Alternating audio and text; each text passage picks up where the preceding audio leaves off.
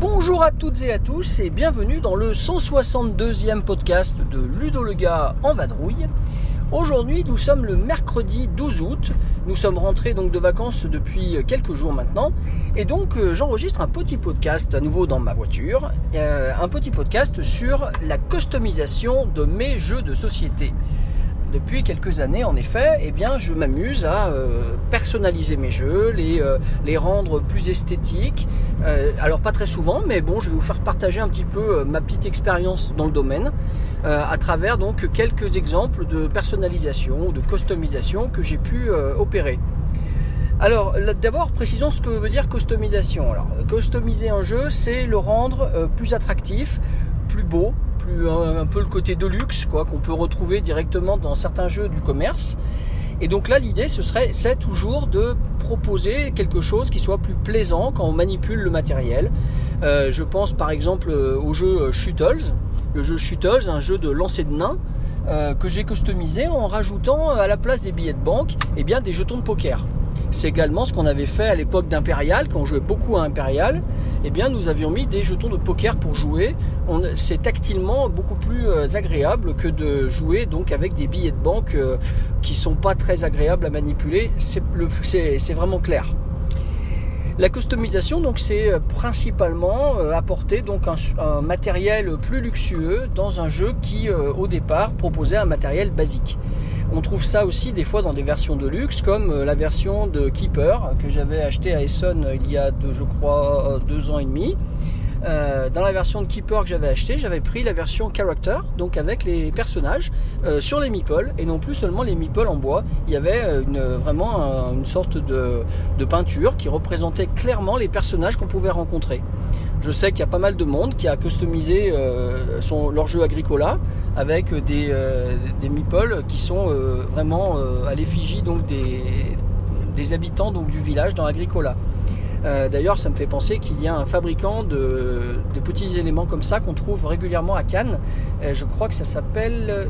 euh, ah bah j'ai perdu le nom, bah tant pis. C'est Keeple peut-être, je suis pas certain. Voilà. Alors ça c'est l'idée donc de la customisation, c'est de rendre le jeu plus attrayant. Alors quels sont les exemples que je vais pouvoir citer? Alors tout d'abord, le premier exemple qui me vient, c'est que on peut personnaliser en améliorant le rangement du matériel. Alors à cet exemple, euh, je vais vous parler rapidement de Robinson Crusoe. Et donc euh, je me suis équipé, en même temps que j'ai acheté le jeu de base, je me suis équipé d'un rangement spécifique donc à ce jeu, euh, à assembler soi-même avec un carton plume tout prédécoupé, à coller pour obtenir un rangement qui soit nickel. C'est bien mieux qu'un thermoformage, c'est beaucoup plus propre. Et puis ça anticipe aussi éventuellement le rangement d'extension dans la boîte. Alors avec Leïla, on s'est fait plaisir hein, dans la boîte de Robinson euh, en trouvant les bons endroits où mettre chaque élément du jeu. N'est-ce pas mademoiselle? Ouais. Parce qu'elle est là, elle vous fait son ouais classique. hein. Ah. Euh, dans la notion de rangement, je vais vous parler aussi de Caverna. Alors Caverna, euh, c'est un énorme jeu en termes de quantité de matériel. Il est sorti il y a de nombreuses années maintenant en français chez Philosophia. Et dans la boîte, eh bien, il n'y avait pas vraiment de rangement. Euh, donc euh, j'ai un camarade joueur, euh, Jacques, si tu m'écoutes, salut Jacques, qui avait fabriqué des patrons de boîtes de jeux sous Word avec une petite macro. Vous tapiez des dimensions que vous souhaitiez, hein, donc la longueur, la largeur et l'épaisseur, et vous pouviez choisir si vous vouliez un couvercle avec rabat, pas de rabat, un cran de fixation, enfin bref, plein de paramètres. Et ce grand fou donc m'avait donné le fichier Word et donc j'avais pu pour mon caverna créer des boîtes de rangement. Alors je vous avoue que c'est un peu long à faire parce que clairement on a le comment ça s'appelle? On a le, le on a le fichier, mais après il faut euh, effectivement estimer euh, quelle est la marge qu'on voudrait à l'intérieur en millimètres pour euh, ranger les tuiles par exemple. Et puis comment agencer tout ça dans la boîte? parce que dans des sacs zippés, on va dire que les éléments s'emboîtent bien les uns dans les autres. Quand vous mettez des petites boîtes de rangement, même si c'est très agréable et très joli, ça a tendance à faire plus de volume. Et à cet, égard, justement, toutes les ressources de Caverna que j'avais préalablement rangées dans, une sorte de petite valisette hein, pour mettre des vis, des clous, etc., eh bien, ne rentrent plus dans la boîte de base. Donc, j'ai toujours avec moi, quand on joue à Caverna, une petite valisette en plus avec les ressources, mais qui sont bien classées et c'est super pratique pour, euh, eh ben, tout simplement pour ranger et récupérer des ressources qu'on doit en piocher. Euh, ben Jacques, hein, donc euh, notre euh, grand ami joueur de notre club, lui va même beaucoup plus loin. Il met des petits godets dans lesquels on peut poser les ressources. Il va pouvoir vous fabriquer des boîtes à tir larigot. Il utilise une imprimante 3D pour pouvoir obtenir des rangements maintenant en 3D. bref, on peut faire des trucs de fou avec une imprimante 3D. Alors je me suis pas encore équipé de la chose, mais ça m'est arrivé de lui faire faire des, des petites choses pour des prototypes quoi. Mais c'est vraiment intéressant comme outil. Donc ça c'était euh, Caverna. Et toujours donc dans la notion de rangement, euh, le jeu Coloniste, The Colonist, donc un jeu euh, qui est sorti chez Mayfair, c'est pareil, ça fait bien au moins trois ans maintenant. et eh bien ce jeu The Colonist, il a, il, a, il a beaucoup de qualités, mais il a surtout un énorme défaut, c'est que rien n'était prévu pour le rangement à l'intérieur.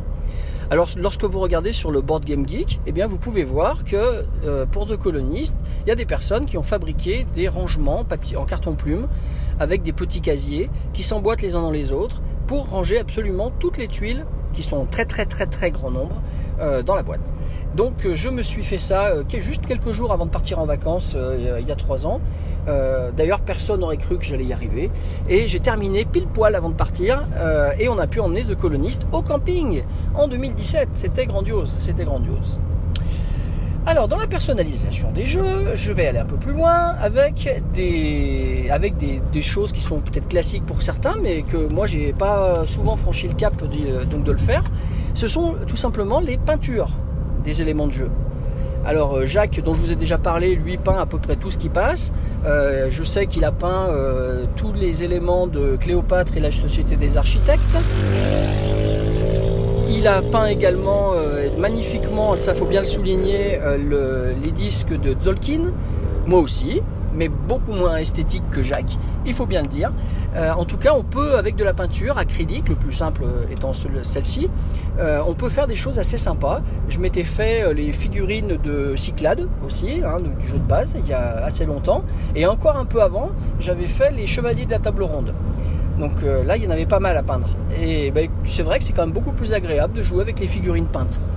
Et plus récemment, donc euh, en tout cas l'année dernière, hein, en 2019, euh, je me suis amusé à peindre toutes les figurines donc du jeu Subterra, hein, sorti chez Nuts Publishing, un super jeu coopératif avec les extensions. donc ça faisait un, euh, je ne sais plus exactement combien de figurines, mais on devait être autour d'une 9 ou 10, plus les, les, horreurs, donc on devait monter à une quinzaine de figurines en tout, sans compter tous les éléments de décor, hein, que ce soit les éboulis, que ce soit les zones d'eau, euh, et le pion de premier joueur. Donc ça, ça m'a bien occupé au camping euh, en 2019. Si vous allez voir les comptes rendus de partie donc de Subterra, vous verrez que voilà, je me suis assez régalé en faisant cela l'année passée.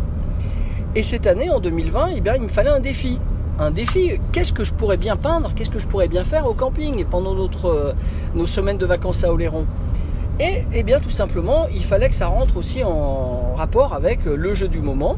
Et notre jeu du moment, qu'avec Leïla en tout cas on a énormément pratiqué, eh bien je ne vais pas vous faire un mystère, hein, vous savez très bien que c'est...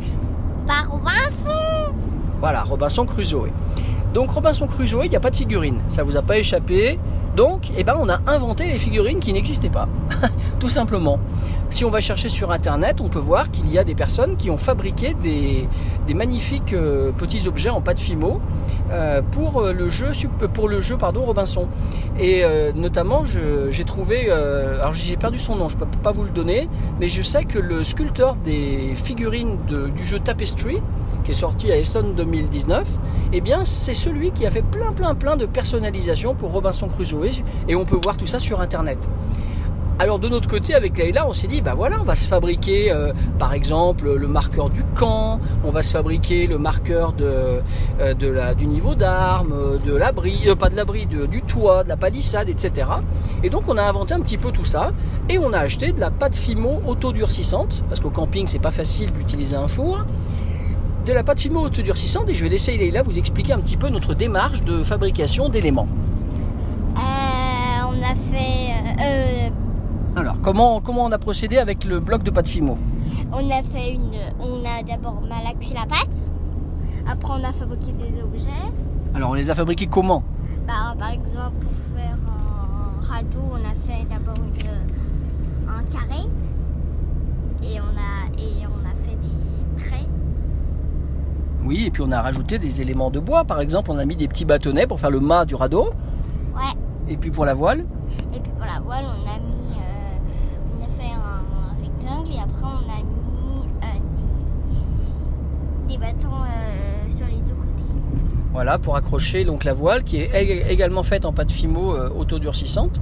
Euh, on a réalisé donc les tous les marqueurs du jeu en essayant de respecter ce qui était proposé dans la boîte, c'est-à-dire que le logo par exemple de la palissade, euh, on a l'impression que c'est un rondin de bois euh, coupé sur la tranche, donc on l'a fait comme ça. Le niveau d'arme, c'est une tête de mort avec euh, un croisement de, bâtonnets derrière, et bien c'est ce qu'on a fait, etc. Alors Leïla a inventé le radeau, hein? Le radeau il sert à quoi? Le radeau, il sert à compter le nombre de tours. Enfin, le nombre de tours. Ouais, sur le sur le sur le document donc de scénario. Et puis tu as inventé aussi un autre petit marqueur marqué RC comme Robinson Crusoe. Ouais, c'est pour euh, les actions. euh, enfin, c'est pour euh, le, les phases du tour. Voilà, donc un tout petit marqueur qui glisse de, de phase en phase. Voilà, donc une fois qu'on a eu fabriqué nous tout notre petit euh, mélange donc d'éléments, eh bien il a fallu faire sécher tout ça. Alors faire sécher tout ça au camping, euh, je me suis bien dit qu'en plein soleil ça allait pas être une bonne idée. J'avais peur que ça fasse craquer la pâte, surtout qu'on n'en avait jamais fait. Euh, on a fait sécher en général dans la tente les euh, éléments pendant la journée. Donc il faisait chaud, mais c'était une chaleur, on va dire, uniforme et pas, pas trop violente d'un coup. Et ensuite, la nuit, pour éviter l'humidité de la tente, on le mettait dans la voiture. Et donc, on a fait sé- sécher, je crois, 3 jours. Euh, normalement, c'est 24 heures, mais bon, 3 jours, c'était une sécurité. Et ensuite, on est passé à la phase de, de peinture. Donc, euh, à nouveau, j'ai réutilisé la peinture acrylique euh, que j'avais emportée l'année dernière. Donc cette peinture acrylique, alors il y en avait qui avaient séché parce qu'en un an c'est vrai que les petits pots de peinture ça peut, ça peut sécher. On a utilisé quelques marqueurs Posca, notamment euh, le noir pour faire le fond euh, de chaque, euh, de chaque euh, élément euh, qu'on a, qu'on a personnalisé. Et après avoir fait les sous-couches, eh bien, on a pu euh, colorer le dessus en utilisant particulièrement la technique du brossage à sec que Leïla a découvert à cette occasion. Ça t'a impressionné le brossage à sec, hein, tu te souviens? Ouais. Comment on faisait? Euh, bah, en fait, on passait de la peinture et après, on, euh, on baignait par-dessus. Mais vraiment. Enfin, non. non, Elle mélange tout. Hein. on prend de la peinture par exemple rouge sur le pinceau et on l'essuie très longtemps sur un morceau de papier euh, essuie-tout. Et à ce moment-là, on passe le pinceau qui semble ne plus rien euh, tenir, contenir de peinture. On le passe en frottant sur la- sur l'élément et ça nous permet d'avoir uniquement les reliefs qui passent en couleur. Le reste, donc les creux restent en, restant de la couleur de la sous-couche, donc noire. Voilà, donc ça fait du relief et puis c'est une technique qui permet rapidement de, peindre quelque chose de manière réaliste. C'est pratique pour l'abri par exemple. L'abri que j'ai fait en forme de tipi, euh, ça lui donne vraiment un effet relief. Euh, bah, vous verrez en regardant mes comptes rendus de partie. hein. Et dernière étape, une fois que la peinture a été faite et qu'elle avait séché, dernière étape, ça a été de placer de la plastification dessus. Alors certains utilisent du vernis, euh, moi en ce qui me concerne, j'utilise de la plastification en bombe, en aérosol, euh, sur les conseils de Jacques que j'ai déjà cité à plusieurs reprises. Euh, la plastification, euh, pour lui, c'est la meilleure manière de rendre un- une peinture, euh, on va dire, vraiment de manière homogène, couverte par, un revêtement qui va la protéger et qui va notamment la protéger parce qu'on manipule beaucoup les éléments du jeu. Et ensuite, avec la plastification, on aurait une meilleure résistance au, au temps également, et, et ça colle pas aux doigts. Bon, bref, c'est vraiment plein d'avantages. Et donc c'est comme ça qu'on a fait euh, cette année, mais également l'année passée lorsque euh, j'avais fait donc Subterra. Alors petite anecdote rigolote, euh, l'année dernière on s'est fait très très peur puisque on avait la boîte, la boîte de peinture et d'aérosol dans le dans la voiture et en pleine canicule, lorsque la voiture est restée en plein soleil pendant toute une journée, on a eu très très très très très très peur d'une explosion. Bon, ça n'est pas arrivé et cette année on a fait plus attention hein, avec la bombe d'aérosol.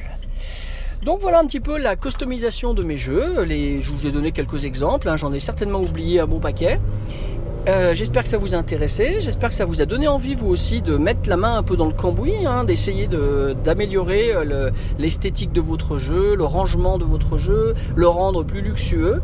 Euh, c'est toujours un plaisir de le faire. On a vraiment passé des super moments à faire ça avec Leïla au camping cette année, et puis moi-même l'année dernière en peinture tout seul pour Subterra. Et aujourd'hui on est vraiment content de pouvoir utiliser bah, tous ces éléments. Tiens, je rajoute quelque chose auquel je repense. Leïla a fabriqué le sac de Subterra 2 pour euh, les tuiles, n'est-ce pas ma fille? Ah oui, c'est vrai Voilà, elle avait fait avec euh, sa petite machine à coudre un sac euh, au printemps dernier, donc pour Subterra 2. Voilà, voilà. Bon, il y a plein d'autres petites choses qu'on pourrait faire pour nos jeux, parce que les jeux, on les aime. Et donc, c'est pour ça qu'on apprécie de les rendre encore plus esthétiques. Sur ce, je vais vous souhaiter une excellente journée, et puis surtout, hein, surtout, jouez bien